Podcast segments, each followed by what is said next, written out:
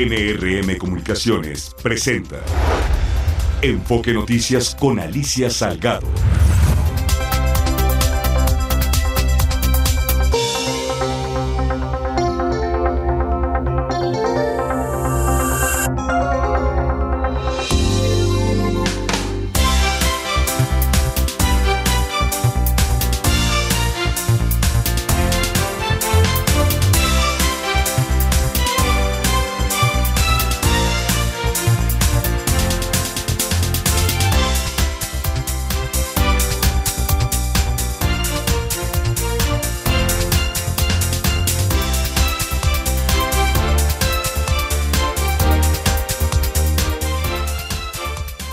¿Qué tal? ¿Cómo estás? Bienvenida, bienvenido a este Enfoque Noticias. Soy Alicia Salgado, muy buenas tardes.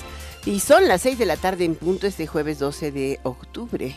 Momento de darle eh, toda la información a través de tu diario vespertino hablado, con foco en la economía, las finanzas, la política y los negocios de México y por supuesto del mundo.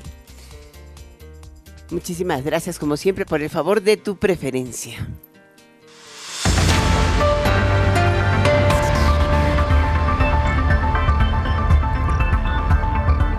Bueno, la ministra Norma Piña, presidenta de la Suprema Corte de Justicia de la Nación, afirmó que el silencio del Poder Judicial Federal ante la posible desaparición de los fideicomisos son 14 eh, fideicomisos, de, esos 14, 13 están siendo eh, pues tachados del presupuesto por el grupo de Morena. Eh, dijo que, bueno, por decisión del presidente, obviamente, Dice que no es, eh, no implica ese silencio en acción, sino prudencia.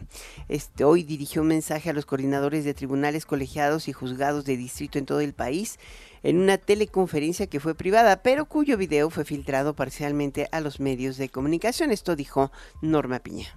Estamos, ministros, consejeros y diversos funcionarios del Consejo y de la Corte, absolutamente dedicados a ver por los derechos de todos los que conformamos el Poder Judicial Federal, a ver por la autonomía y por la independencia de nuestra institución.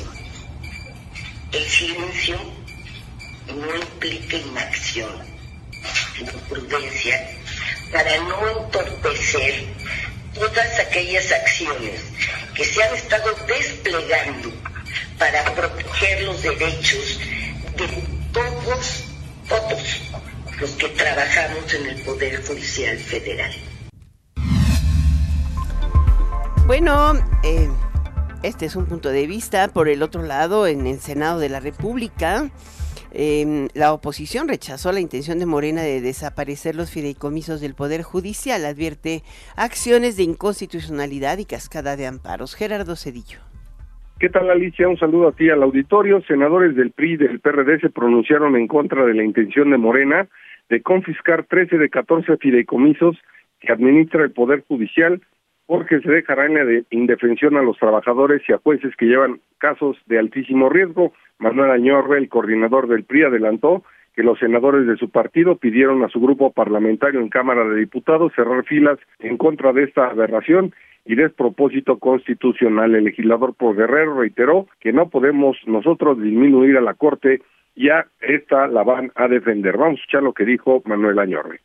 Estamos totalmente en contra. Por supuesto que afecta a los trabajadores, afecta a sus prestaciones, afecta a los jubilados. No es lo mediático que maneja el Ejecutivo Federal, que son beneficios de los ministros, porque eso es lo que él orienta a sus seguidores. Esto es una aberración. En tanto, Alicia, el coordinador del PRD, Miguel Ángel Mancera, lamentó que la bancada de Morena en San Lázaro no haya revisado bien estas modificaciones, aunque dijo que estamos de acuerdo en que se hagan acciones de austeridad pero se pronunció para revisar de fondo este asunto de los fideicomisos porque algunos están constituidos eh, pues de manera eh, muy firme y desde luego dice que esto puede llevar a que eh, estén blindados y tengan protección de jueces para asuntos de altísimo riesgo. Hay otros fideicomisos, dijo, para el mantenimiento de las casas de cultura de la Suprema Corte de Justicia de la Nación y otros que están pactados en las condiciones federales de trabajo. Así que, bueno, también pueden ser sujetos de acciones de inconstitucionalidad por parte de la oposición y, una cascada de amparos. Aquí lo que advirtió Miguel Ángel Mancera. ¿Puede haber materia para una acción de inconstitucionalidad? Porque finalmente es una ley, eh, es un procedimiento parlamentario y que también es muy probable que haya muchos trabajadores y trabajadoras que ante esta afectación se vayan a tramitar juicios de amparo. Lo pueden hacer en, un, eh, en amparos acumulados y seguramente con el criterio que tiene el propio eh, Consejo de la Judicatura correspondería a un tribunal resolver una acumulación de amparos. El reporte que te tengo, Alicia. Muchísimas gracias, eh, eh, eh Sergio, este, perdón, Sergio, Gerardo Cedillo. Ya iba con Sergio perdón, entonces se me cruzó el, el nombre. Y bueno, ya te tenemos aquí, Sergio, el coordinador de Morena en la Cámara de Diputados, Ignacio Miera, afirmó que los recursos que se recuperen de los fideicomisos del Poder Judicial se utilizarán para ampliar las pensiones para las personas con discapacidad. Sergio, perdón.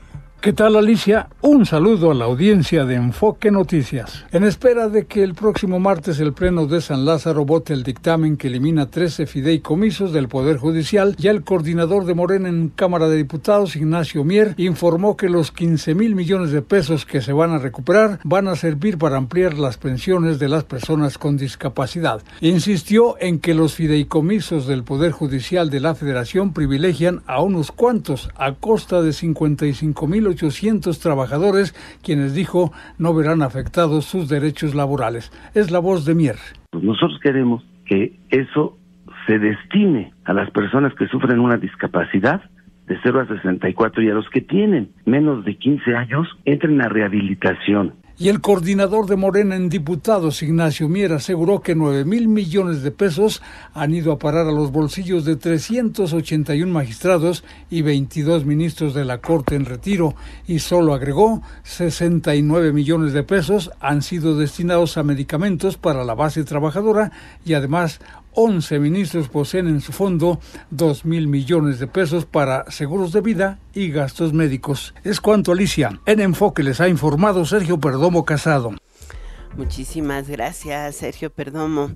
Y bueno, eh, Vámonos ahora con los temas también de política. En política, hoy el INE le garantizó a los partidos políticos 60 días de precampañas y definió el 20 de noviembre como nueva fecha de inicio en lugar del 5 de noviembre que fue rechazado por el Tribunal Electoral.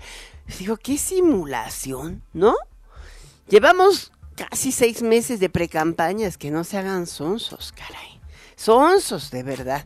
Bueno, y a pesar de las complicaciones que tendrá para la fiscalización también, eh, no solamente se definió el 20 de noviembre como nueva fecha de inicio en lugar del 5 de noviembre, sino que se fijó el 18 de enero como fecha de conclusión y no el 3.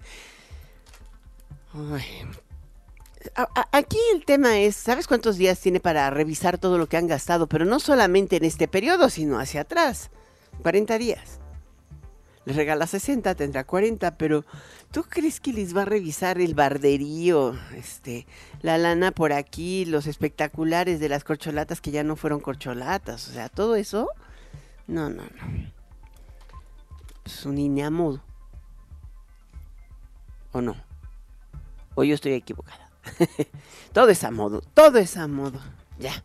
A veces uno se harta de la simulación, pero bueno. Hoy Morena dio a conocer los resultados de las encuestas de reconocimiento de las nueve entidades que tendrán elección el próximo año y bueno, le sumó algo así como tres o cuatro personajes a las listas de los estatales, que eran cuatro.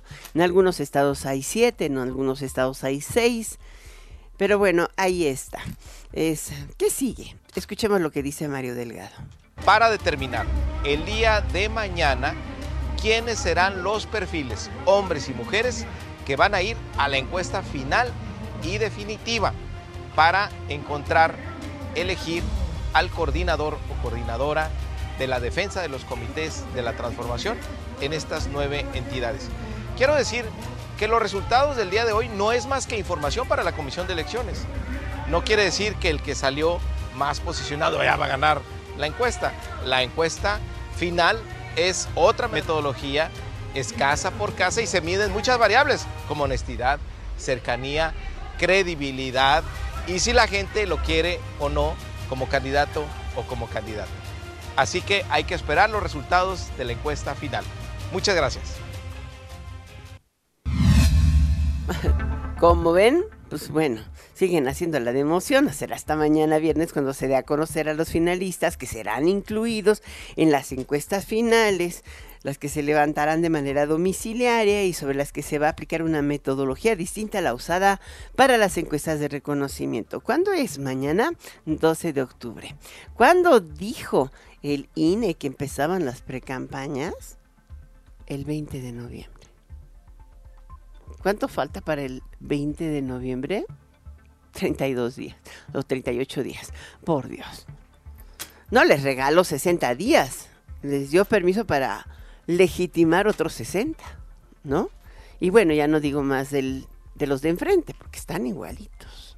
Igual. Ay, a propósito de los de enfrente, te cuento hoy que dice em, eh, a Xochitl Galvez, el, INE le dijo que bajara el meme eh, que estaba utilizando para, para cuestionar o, burlándose de eh, una encuesta en la que le daba por ganadora. Digo, está utilizando este, eh, este meme para cuestionar pues todo el, el, constante bombardeo de que Claudia es Claudia, va hasta arriba, ¿no? Entonces, y la verdad es que está recorriendo el país por todos lados, llenando estadios y llenando a mucha gente, o sea, todo el mundo en Morena, por, por, por su candidata, por su fuerza, y es la que está jalando un, buen el marcaje. El otro es el presidente. Evidentemente, el factor López Obrador será decisivo en la elección del próximo año, no solamente para la presidencia de la República, sino hasta para los cabildos, hay que reconocerlo.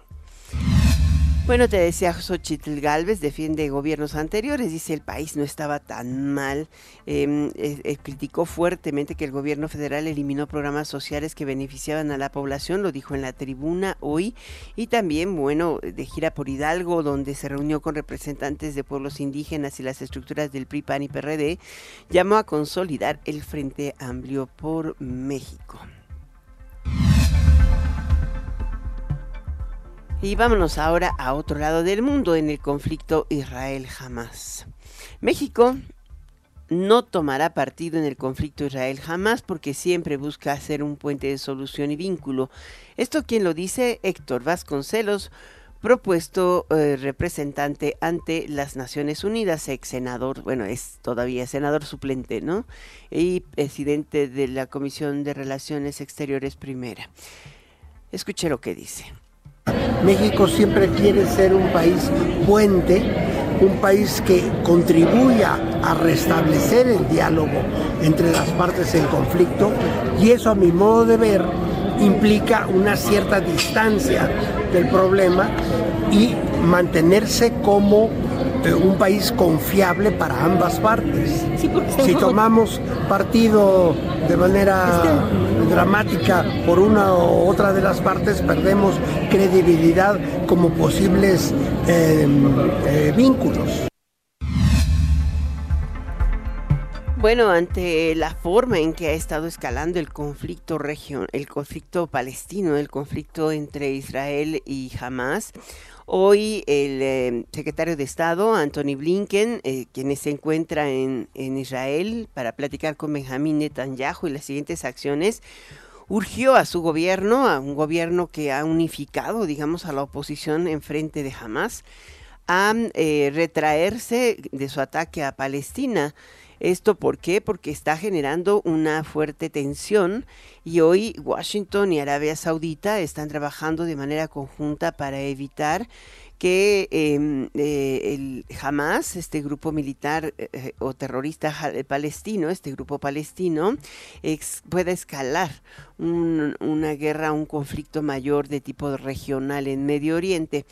Em, hoy justamente dijo que necesitaban que, los, que Israel detuviera los ataques sobre blancos civiles en una conferencia de prensa, donde Benjamín Netanyahu, que, que recientemente le digo ayer formó un gobierno de unidad, se espera que lance una nueva invasión por tierra sobre la franja de Gaza.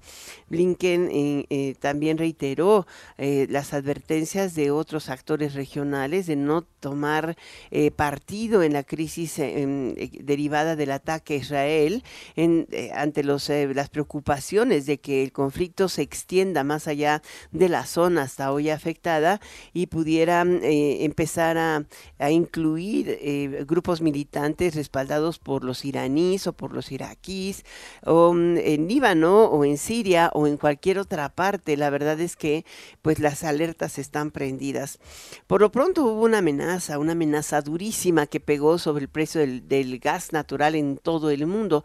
Ustedes saben, Qatar es uno de los principales productores de gas que envía a medio a, Europa y también a muchos eh, países de Asia. Y hoy eh, dijo que podía cerrar la llave. Ayer lo dijo si esto, si no hay una respuesta clara de Israel y sus aliados ante la escalada militar contra Palestina.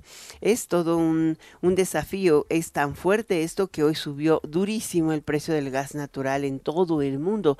Pues sí, imagínate, tienen cerrada la llave del gas de Rusia y le cierras la gas, el gas de Qatar, pues no. Este, y viene el invierno, pues pregúntame cómo le va a ir a Alemania, Grecia, Italia. Es más, hasta un poquito a Francia, aunque Francia se, se salva porque tiene el 60% de su electricidad sustentada en energía nuclear, pero el resto de Europa no. Así es de que sí, Qatar es clave. Qatar es clave en este, en este momento. Escucha lo que dice justamente el secretario de Estado de Estados Unidos, Anthony Blinken, allá en Tel Aviv. Puede que Israel sea lo suficientemente fuerte para defenderse por su cuenta, pero mientras exista Estados Unidos, nunca tendrá que hacerlo solo. Siempre estaremos ahí a su lado. Cumplimos nuestra palabra suministrando interceptores de municiones para reponer la cúpula de hierro de Israel, junto con otro material de defensa. Los envíos de apoyo militar estadounidense ya han llegado a Israel y hay más en camino a medida que evolucionan las necesidades de defensa. Puedo decirles que hay un apoyo bipartidista abrumador en nuestro Congreso para contribuir a su seguridad. Te digo que la situación está tan crítica que hoy el primer ministro de mm, Gran Bretaña, Rishi Sunak, em, en una llamada que hizo con Netanyahu, eh, le dijo que, bueno, eh, realmente ellos respaldan a Israel, eh, pero también en su guerra contra el terrorismo, pero también es necesario que se detenga pues el ataque sobre la población civil que ha sido desatada. Fíjate, hoy el ministro de Defensa de Israel dijo que había pues dispersado, tenía listas seis mil bombas en más de 3.600 objetivos en Gaza pues ¿quién va a vivir así, no? Eso es un exterminio. Eh, digo, claro, es la zona controlada por Hamas, pero es así como se detiene el terrorismo con más terror. Por otro lado, la, televisión de Siria, la televisión estatal siria, reportó que Israel ha afectado o ha eh, eh, pues sí afectado eh, a sus dos principales aeropuertos, el de la capital de Damasco y también el de la eh, eh, ciudad norteña de Alepo. Y los ataques no fueron inmediatamente confirmados por, por el sistema de defensa israelí, pero los mostró la televisión siria tal cual. Israel, pues muy, pocas veces discute los ataques que realiza o que conduce contra Siria, de tal manera que hoy, pues esta es la principal preocupación si siguen escalando esta circunstancia, pues no solamente se quedará en una sola franja, en la franja de gas este conflicto y además encontrar las formas de salida, Qatar se sigue eh, mostrando como el principal aliado para poder eh, negociar con Hamas y e Israel no quiere negociación, simplemente quiere exterminio ahorita, ¿no? Esa, es la parte durísima. Eh, por, la, por otro lado, em, el, el tema es que hay muchísimos bombardeos en la zona controlada eh, justamente por Siria y hay algunas, eh, dicen según las guardias revolucionarias de Irán, que hay algunas instalaciones militares o no militares, inclusive como aeropuertos o infraestructura estratégica que está siendo objetivo de los ataques israelitas. ¿Será? Qué duro, qué duro. Por cierto, Netanyahu agradeció a sus aliados. Escúchalo. And just as ISIS was crushed Y así como ISIS fue aplastado, jamás también será aplastado. Y jamás debe ser tratado exactamente de la misma manera que ISIS fue tratada. Este es un momento en particular en el que estamos adoptando esa posición, en la que debemos mantenernos erguidos, orgullosos y unidos contra el mal. Estados Unidos está adoptando esa postura. Anthony, gracias por estar aquí hoy. Gracias Estados Unidos por apoyar a Israel hoy, mañana y siempre. Bueno, al menos 97 personas han sido tomadas como rehenes por Hamas, informó el portavoz de la Reserva de Fuerzas de Defensa de Israel, Ronnie Kapla, Ricardo Trejo. Alicia Auditorio de Enfoque Noticias, el portavoz de la Reserva de las Fuerzas de Defensa de Israel, Ronnie Kapla, hizo un balance del conflicto provocado por los ataques del grupo terrorista Hamas. Ronnie Kapla dijo que 97 personas han sido tomadas como rehenes por Hamas y por seguridad de estas evitó dar a conocer las nacionalidades de cada una de estas personas. Escuchemos. Personalmente, como portavoz eh, en este momento oficial de las Fuerzas de Defensa de Israel, no tengo posibilidad de hablar sobre, este, sobre las nacionalidades de las personas secuestradas. Tomar rehenes eh, eh, a mujeres, a niños, ancianos. Es una barbarie y jamás es una organización terrorista, salvaje e inhumana. Si algo le llegase a pasar a los rehenes, vamos a responsabilizar al Hamas, que es el soberano en la franja de Gaza hace más de 15 años. Hamas es quien debe liberar a los rehenes y de inmediato. En conferencia de prensa a distancia, dijo que al momento se tienen contabilizados más de 1.200 israelíes asesinados y encontrado más de 1.250 cuerpos de terroristas palestinos en territorio de Israel. Alicia, por el momento del reporte para el auditorio de Enfoque Noticias, quedamos al pendiente. Muchísimas gracias, eh, Ricardo Trejo. Y ya con esto me voy a una pequeña pausa. Regreso enseguida contigo. Enfoque Noticias con Alicia Salgado por Stereo 100, 100.1 de FM y 1000 AM. Continuamos.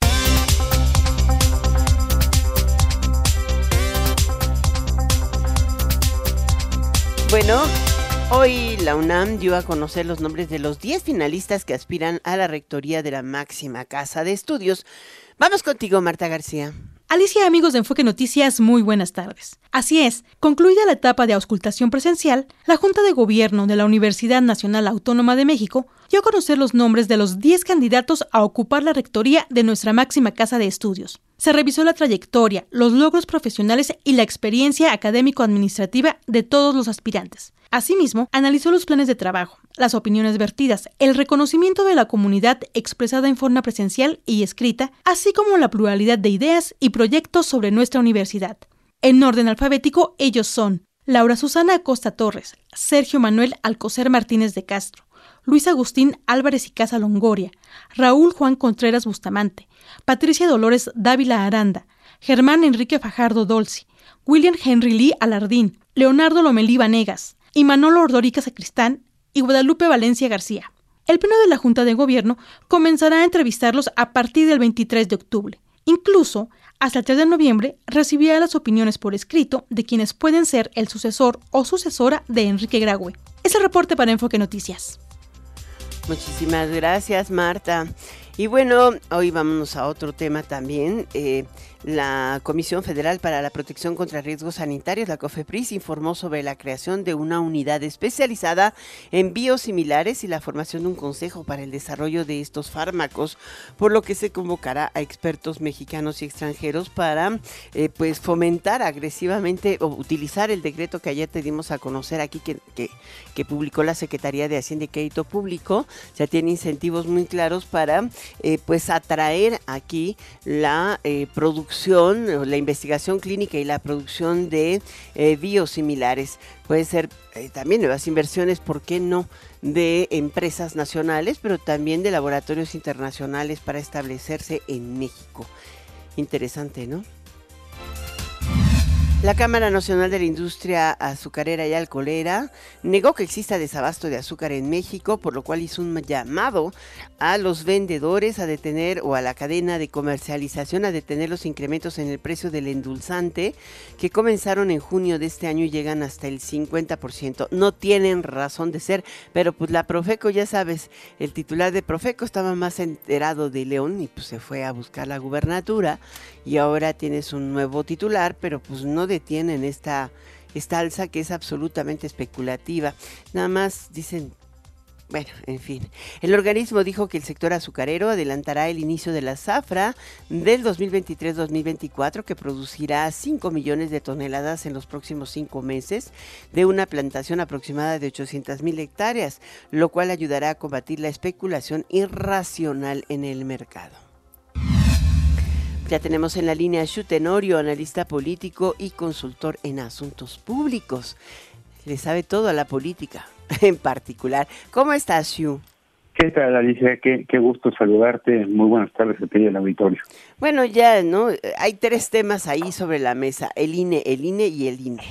O sea, definió finalmente que las precampañas inician el 20 de noviembre y terminan hasta, hasta ya entrado enero.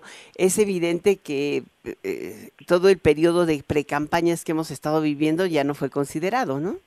Así es, fueron las pre-pre-campañas, ¿no? Este, que fue todo este periodo donde claramente pues se generaron actos, eh, pues de alguna manera violatorios de la normatividad, pero digamos que fueron tolerados por la autoridad. Pues ya son legitimados después de lo que acabamos de ver, ¿no? Así es. Y el tribunal es el que exigió eso. Ahora, el, el punto es, es el siguiente, es género. Mañana en el Consejo se define, en el Consejo del INE, se define el tema de género que ha sido, que, que orilló a, replantear, yo supongo que para que todos alcancen a negociar y ver cómo queda, si se incluye a la Ciudad de México o no, si son cinco las, las, eh, los candidatos que deben postular los partidos o cinco las candidatas, o sea, ¿cómo estaría esta distribución en materia de género? Sí, digamos, primero lo importante es recordar al auditorio que desde hace unos años se hizo una reforma constitucional que promueve la paridad de género, es decir, que haya mucho mayor participación de las mujeres en todos los cargos de elección popular. En este caso en particular estamos hablando de que en el 2024 se van a disputar nueve gubernaturas, es decir, es un número no. Por eso la discusión es si deben ser cuatro mujeres o deben ser cinco mujeres. Lo que está sucediendo es que, eh, digamos, hasta hace eh, un, pues, un año, digamos este año, 2023, los partidos podían decidir si el género mayoritario era hombre o mujer. Y ahorita básicamente lo que el INE quiere poner en la mesa es que el, género mayoritario debe ser mujer, es decir, que deben ser cinco de nueve gubernaturas encabezadas por mujeres, pero con un elemento adicional que es donde entra, digamos, en vigor a plenitud la reforma, que es que los partidos no pueden postular mujeres donde no sean competitivos, es decir, las mujeres deben participar en eh, pues, particularmente aquellos lugares donde los partidos han ganado. Entonces, está la discusión, por ejemplo, si en Guanajuato, donde gobierna el PAN, o en Yucatán, donde gobierna el PAN, debe ser postulada una mujer y no un hombre, como puede ser el caso del alcalde de Mérida, este Renán Barrera, que todo apunta que sería el candidato del frente. Eh, es igual de importante para Movimiento Ciudadano, donde eh, está, está a discusión si debe ser una mujer quien debe encabezar la candidatura de Movimiento Ciudadano para el Estado de Jalisco, donde todos sabemos hay dos figuras muy fuertes, pero son varones. El caso del alcalde de Guadalajara, Pablo Lemos, o el caso del senador eh, Clemente eh, Castañeda. O bien, este, en el caso de Morena, sí debe ser, eh, deben ser postuladas mujeres en estados donde ya gobierna este partido, como lo es el estado de Tabasco, como es el estado de Chiapas, como es el estado de Morelos, en fin. El tema real es que esto que se va a llevar a votación mañana, como bien señalaba Alicia, pues sí trastoca las decisiones y la vida interna de los partidos. Habrá que ver qué es lo que se vota finalmente en el Consejo General del INE y posteriormente si los partidos, si los partidos impugnan o no impugnan esta medida, que yo creo que va a ser altamente litigable y que seguramente habrá recursos que el Tribunal Electoral del Poder Judicial de la Federación tendrá que resolver pues de manera muy rápida porque estamos a la vuelta de la esquina para iniciar las precampañas como bien apuntabas. Ahora, es, es un poquito ocioso ver a quién incluyeron de más en cada uno de los estados, pero eh, eh, había, ya teníamos una lista o una configuración de la lista eh, integrada por, en el caso de Morena, por los candidatos definidos en los comités estatales de Morena. hoy se incluyen con esta encuesta de reconocimiento, en algunos casos cuatro candidatos y en otros casos tres candidatos, y, pienso candidatas, candidatos, ¿no? O sea, ¿tú cómo, cómo viste esta reconfiguración? ¿Quién destaca en las listas? Pues mira, es muy interesante el proceso porque efectivamente, digamos, lo que hace Mario Delgado hace unas semanas es decir, doy las fechas en las que vamos a levantarles las encuestas. Pero se inscriben, tú recordarás, en algunos estados hasta más de 30 personas que querían aspirar a la candidatura de Morena en algunos estados. Y lo que deciden es que cada comité directivo estatal va a definir los cuatro que deben ir a la encuesta, dos hombres y dos mujeres. Pero en esa votación, pues quien controla el partido, pues evidentemente saca a quien no le cae bien, y hay figuras muy relevantes que quedaron fuera, como es el caso del senador Eduardo Ramírez en Chiapas, o el caso del senador eh, Alejandro Ramírez en Puebla, figuras que pues claramente eh, tienen un peso específico en, su, en estas entidades. Lo que hace el partido a nivel nacional es que dice, bueno, nosotros vamos a poder incorporar a dos más, para que no haya heridos, para que para que estén todos tranquilos. Y justamente es lo que ahorita se está empezando a filtrar quiénes son esas dos personas adicionales que, que la Comisión de Elecciones a nivel nacional va a adherir a los cuatro que definían los comités estatales. Entonces, entre las figuras más relevantes, sin duda está el caso del senador Alejandro Armenta, que como tú sabes presidió el Senado durante el año eh, pasado. Está el caso del senador Eduardo Ramírez, hoy coordinador de los senadores de Morena.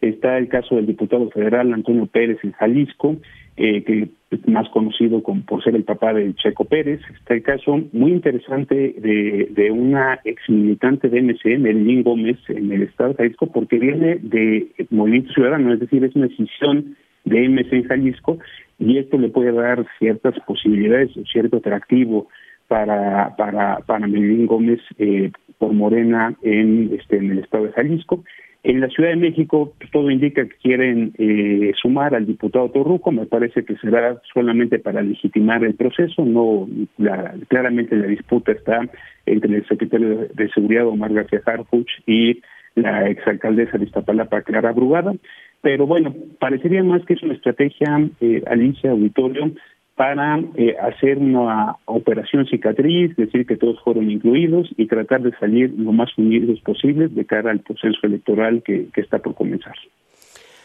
Pues muchísimas gracias, gracias eh, Tenorio por estar con nosotros y platicarnos de estos temas. Yo creo que mañana veremos la lista definitiva. Igual podríamos llegar a conversar un poco de ella, a ver cómo quedaron ya conformadas los, eh, las pues las propuestas de los estados, pero si tú lo, si incorporas estas y mañana van a dar a conocer otras más, pues van a acabar siendo siete, cinco por entidad, es algo un poco más complejo, ¿no? Y hay que decirlo que es un proceso donde este mismo fin de semana empezarán a encuestar, digamos, empezarán a levantar las encuestas definitivas, porque el compromiso es que hacia finales del mes, el 29 de octubre, darán a conocer a quienes serán los candidatos y candidatas a estos procesos, de manera que, pues, eh, digamos, habrá que estar muy atento a lo que haga el partido, pero también a lo que defina el INE mañana. Pues si no nos hablamos hoy, nos hablamos el lunes. ¿Te parece, Shu? Encantado, como siempre, un privilegio estar aquí en tu espacio. Muchísimas gracias. Él es Shu Tenorio, analista político y consultor en asuntos públicos. Vamos a una pausa, regreso enseguida. Enfoque Noticias con Alicia Salgado por Stereo 100, 100.1 de FM y 1000 AM. Continuamos.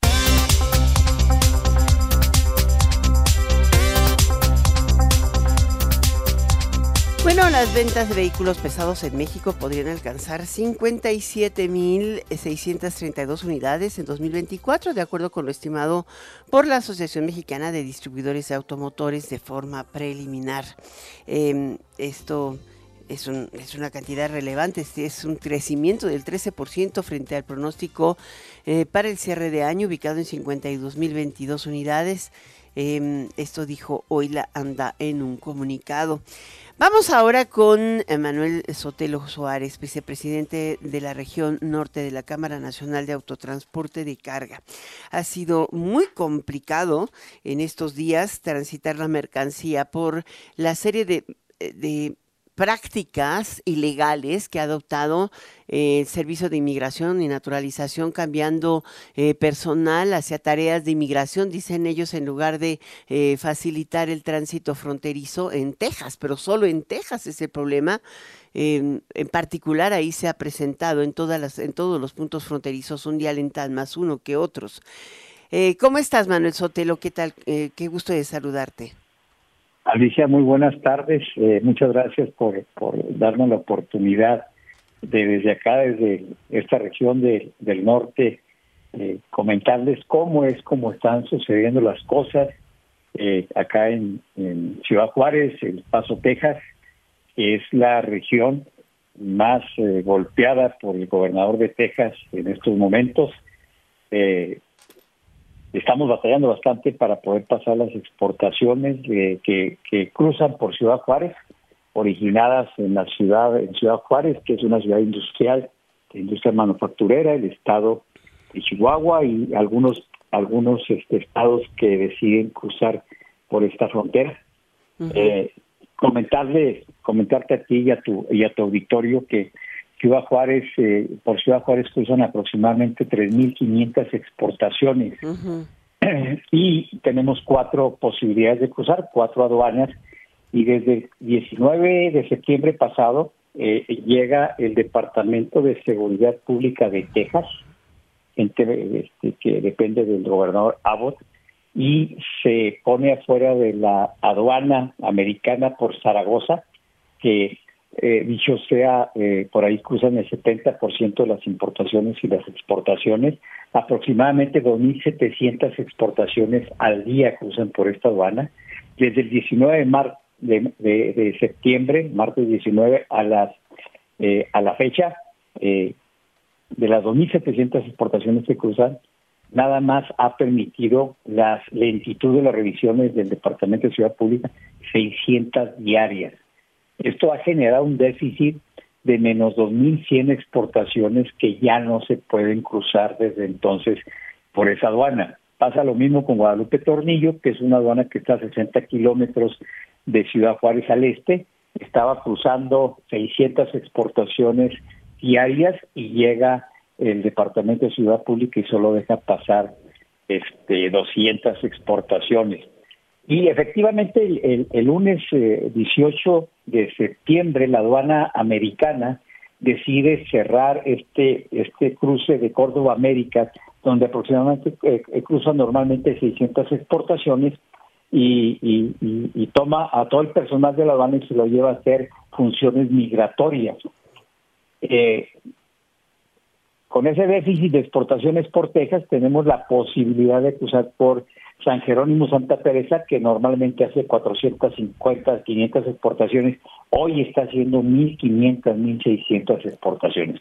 Con toda esta suma de exportaciones tenemos un déficit de alrededor de 1.000, 1.100 exportaciones diarias. Ya estamos casi en los 21.000 este, exportaciones que no han podido cruzar eh, por aquí, por Ciudad Juárez, El Paso, con un valor promedio de las mercancías de alrededor de 100 mil dólares estamos hablando que dos mil, dos mil cien millones de dólares en mercancías no han podido cruzar por la tardanza de las revisiones que hace el Departamento de Seguridad Pública de Texas. Estamos ya en la cuarta semana con este problema y ya vamos a alcanzar las cuatro semanas que también este, estuvo casi cerrada la frontera cuando Trump le exigía a López Obrador que parara las, eh, a los migrantes, las eh, que venían del, centro y, Sudamérica. Eh, en esta sábado eh, este, alcanzamos esa, esa situación que sucedió lo mismo, que sucedió lo mismo que hace cuatro años. Casualmente, en temporadas políticas de los americanos, llegan por miles los migrantes a las zonas fronterizas como Ciudad Juárez El Paso. Pues yo creo que nos dejas muy clara la, la película. Es algo que, que, ya tenemos que tres semanas consecutivas con este drama. Empezó con, eh, con la parálisis de comercio exterior que se dio con el, la subida de migrantes a los trenes y después empezó el bloqueo permanentemente o en las fronteras de Tamaulipas o en todas las que tenían que ver con em, eh, Nuevo León y ahora también en el caso de, de Coahuila y de Chihuahua, que creo que eh, se extiende, pero finalmente la mayor parte de la frontera México-Estados Unidos está con el estado de Texas y esto eh, parece no tener solución, parece que no hay forma de dialogar no solo con Abbott, sino que para el Departamento de Estado no existe posibilidad alguna ni para la Secretaría de Relaciones Exteriores de resolver este terrible conflicto. Fíjate, Alicia, que en, los últimos tiempos, en los tiempos de esta crisis, solamente la, región del Paso Ciudad Juárez había sido afectada con estas revisiones. El resto de las fronteras con Texas, hasta el día de hoy, que eh, el día de hoy en la mañana llega el Departamento de Seguridad Pública a Colombia, eh, Nuevo León, y el día de hoy en Colombia, Nuevo León, se está viviendo la misma situación que el día 19 de septiembre empezó a vivirse acá en Ciudad Juárez El Paso. Eh, es preocupante porque Colombia también es uno de los cruces más importantes de mercancías entre México Estados Unidos y, y bueno, y, y también Texas. Es decirte que los tres cruces más importantes que tiene México con Estados Unidos de carga terrestre son Laredo, Colombia y Ciudad Juárez. Laredo, Colombia y Ciudad Juárez. Y evidentemente todos están afectados, ¿no? Solo ¿Ahorita Juárez, Hasta ahorita, hoy empezó Colombia y, y, ya no sabemos qué más se le ocurra al gobierno de, de, del estado de Texas. A lo mejor hay que mandar a Samuel García, oye, porque es el único que puede platicar con él y lo convence, ¿no? Pues parece Oh, más que el presidente de la República, porque no cambia nada. Digo, ya lleva, ¿cuánto se lleva de pérdidas? Las pérdidas es bien difícil, es bien difícil evaluarlas. Sabemos el monto de las mercancías que no se han exportado, pero quiero platicarles que desde la primera semana, o sea, la semana del 18 de septiembre, empezaron a volar este mercancía desde el aeropuerto de Chihuahua capital, del aeropuerto de Ciudad Juárez, cosa que no se hacía acá en esta región desde hace cuatro años cuando Trump andaba también haciendo sus despliegues políticos en canchas fronterizas. Eso es carísimo. Comentarles también que las exportaciones que deberían estar cruzando ahorita entre Juárez y El Paso, Texas, algunas de ellas o muchas de ellas están yendo hasta Laredo, que estamos a mil kilómetros de distancia, este, o se están yendo por el por el otro a, a, a, este, Nogales, Nogales Sonora, costándole a la, a la, a la industria pues, pues eh, mucho mucho más dinero del que del que generalmente se gasta en, sus en sus costos de logística. Eh, aquí estamos a, a 10, 10, 10 kilómetros, 20 kilómetros, hacemos en condiciones normales dos horas, tres horas para cruzar, cobramos a lo mejor 150 dólares, 200 dólares contra los miles de pesos que debe costar un, un flete de paso, Laredo, y luego regresarse corriendo para llevarse el otro flete. La industria debe estar perdiendo mucho, mucho, mucho dinero, millones de dólares, que a lo mejor al rato este, nos vamos a dar cuenta de, cuántos millones de dólares perdieron la, industria. Nosotros acá en Ciudad Juárez hicimos un, una evaluación de lo que está sucediendo y, y eh, hay un reporte de una pérdida en el transporte de carga, básicamente aquí en Ciudad Juárez, de 7.5 millones de dólares que estamos perdiendo los transportistas en las primeras tres semanas de esta crisis. Bueno, ya no podemos decir más. La verdad es que lo has dicho todo. Muchísimas gracias. Gracias por estar con nosotros en este Enfoque Noticias. Vamos a seguir dándole seguimiento a eh, pues esta ineficacia de la del diálogo bilateral, ni la, ninguna secretaría funciona para negociar con Abbott, ¿no? Es algo impresionante, ni la Secretaría de Economía, ni la de Relaciones Exteriores, ni la mañanera, por Dios. Bueno, gracias, Manuel Sotelo.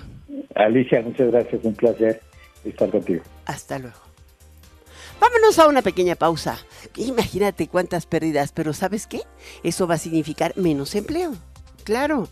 Pues cuando un sector tiene tantas pérdidas, imagínate a cuántas empresas que no están permitiéndole llegar la mercancía, cuánto se pierde en valor y luego pues tienen que hacer paros y tienen que reducir cargas de trabajo y tienen que y luego dicen que son temas conservadores ineficientes, ¿no? No, pues sí. Vámonos a una pausa, regreso enseguida. Enfoque Noticias con Alicia Salgado por Stereo 100, 100.1 de FM y 1000 AM. Continuamos. Bueno, vamos ahora con el... Eh, eh, hemos estado haciendo entrevistas una por una, pero hoy vamos con el alcalde de Benito Juárez, eh, Santiago Tabuada Cortina. ¿Qué tal? ¿Cómo estás, Santiago? Hola Alicia, ¿cómo estás? Muy buenas tardes, un saludo a ti y a todo tu auditorio. Pues a mí también me da mucho gusto saludarte en particular hoy. Em, hay un, eh, eh, digo, hay una perspectiva importante sobre el proceso de selección en el Frente Amplio por México para definir al candidato eh, que podría competir en las elecciones del 2024. Y bueno, en las encuestas vas arriba, ¿no? Esa es la parte más importante. Em, ¿Crees que ya es momento de que haya un proceso de selección claro? Ah, sin duda creo que ya son eh, tiempos en donde las dirigencias de los partidos del Frente Amplio tienen que, que, convocarnos a quienes hemos decidido eh, levantar la mano y, hacerlo con la intención de tener sin duda un, método, pero también un resultado que nos lleve a la unidad, que nos lleve a poder eh, ir todos juntos. No tengo duda de algo. nosotros hemos demostrado desde el 2021 que somos una alianza competitiva, que la Ciudad de México le urge un cambio, que la gente realmente quiere este, mejorar las condiciones eh, de cómo hoy el gobierno tiene la Ciudad de México. Y por eso en el Frente Amplio en la Ciudad de México estamos listos. Queremos participar, lo hemos dicho, y queremos realmente darle a la gente un mejor gobierno. Ahora, eh, ¿qué implica esto de dar un mejor gobierno a la Ciudad de México? Pues mira, muy sencillo.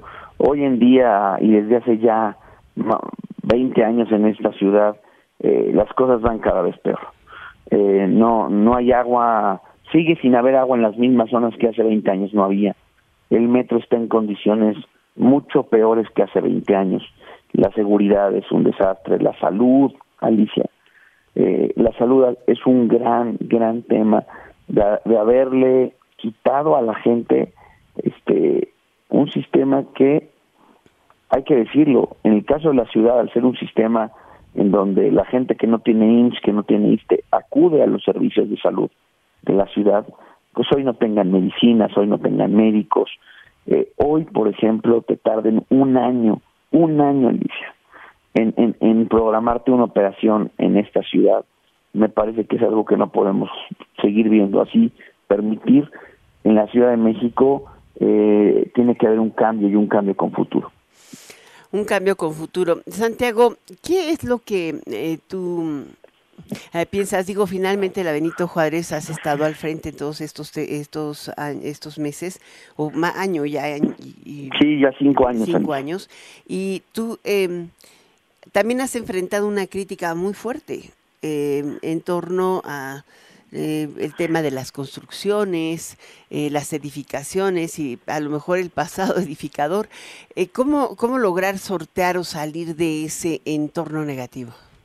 Pues primero, como lo hemos hecho, con la verdad y con trabajo.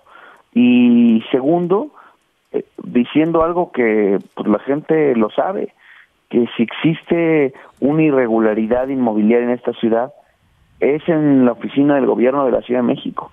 Porque ellos, Alicia, y para ilustrarlo mejor, ellos son los responsables de prácticamente todo el ladrillo que siquiera se, se intente mover en esta ciudad. El uso de suelo lo autoriza el gobierno de la ciudad, las verificaciones las hace el gobierno de la ciudad, los pagos de impuestos de estos nuevos departamentos los hacen ante el gobierno de la ciudad, los registran ante el gobierno de la ciudad.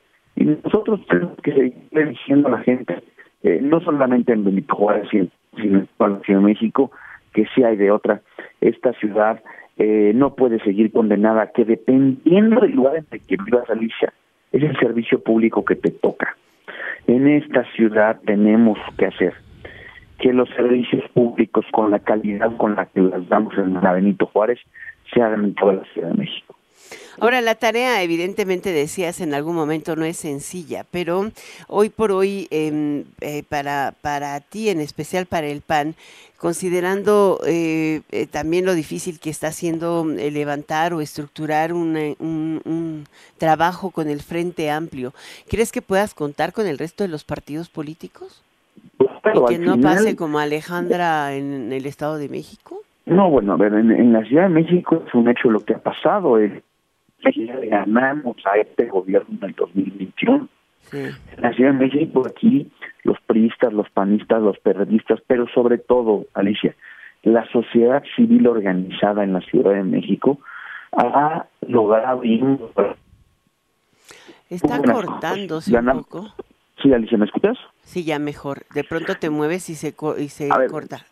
En esta ciudad, junto con la sociedad civil organizada, junto con los tres partidos, le quitamos a este gobierno más de nueve alcaldías. Si digo más de nueve alcaldías, Alicia, porque si hubiéramos ido juntos en toda la ciudad, no tengas duda tendríamos once alcaldías gobernadas por el frente. En esta ciudad eh, la gente quiere resultados. En esta ciudad la gente quiere eh, un mejor gobierno. Y eso sí se lo hemos, eh, eso sí lo hemos podido demostrar que en Benito Juárez y en las alcaldías donde gobernamos, la gente hoy está en mejores condiciones. Desde hace cinco años en Benito Juárez se vive mejor. Desde hace cinco años, Alicia, en Benito Juárez se tiene más seguridad. Desde hace cinco años en Benito Juárez eh, se tiene una apuesta completa precisamente con los que menos tienen. Porque hoy en Benito Juárez, Alicia, se le dan medicinas gratis a los adultos mayores. Hoy se tienen los deportivos públicos de primera calidad. Hoy en Benito Juárez las escuelas públicas a las que hemos podido ayudar tienen un baño digno, un pupitre, un, pizarrón, bueno, un techo donde cubrirse del sol y de la lluvia, porque desde hace más de 20 años las escuelas públicas no han sido prioridad en este gobierno. Pues ahí tiene usted, yo creo que es una voz enterada y una voz preocupada también. Yo creo que es, es parte de lo que hoy estamos viviendo. Eh, ¿cuándo, ¿Cuándo será ya de, la definición en torno a, al candidato del frente? Pues mira, nosotros estamos eh, esperando la, definición de las dirigencias. Nosotros tenemos como, como plazo legal eh, en el mes de noviembre para poder ya arrancar con esto. Y nosotros queremos que se tome eh, una definición, un planteamiento por parte de las dirigencias del Frente Amplio y que nosotros estaremos muy atentos a eso y vamos a estar sin duda alguna participando en el método que determinen los partidos, la sociedad civil organizada para encabezar los trabajos del frente en la ciudad. Pues muchas gracias. Gracias por estar con nosotros, Santiago Taboada. Es un placer enorme. Gracias, Alicia. Un fuerte abrazo. Hasta pronto. Vámonos con una pequeña... Ah, no, ya no me voy con una pausa. Ya me voy para siempre. Ah, no, para mañana. Oye, se me va rapidísimo el tiempo y entonces de pronto digo, ay, 18.59. Gracias, gracias como siempre por el favor de tu preferencia Stereo 100 y Radio 1000. Aquí en estas tus frecuencias favoritas te dejo con Daniela Inurreta en Golden Hits. Yo soy Alicia Salgado, este es Enfoque Noticias.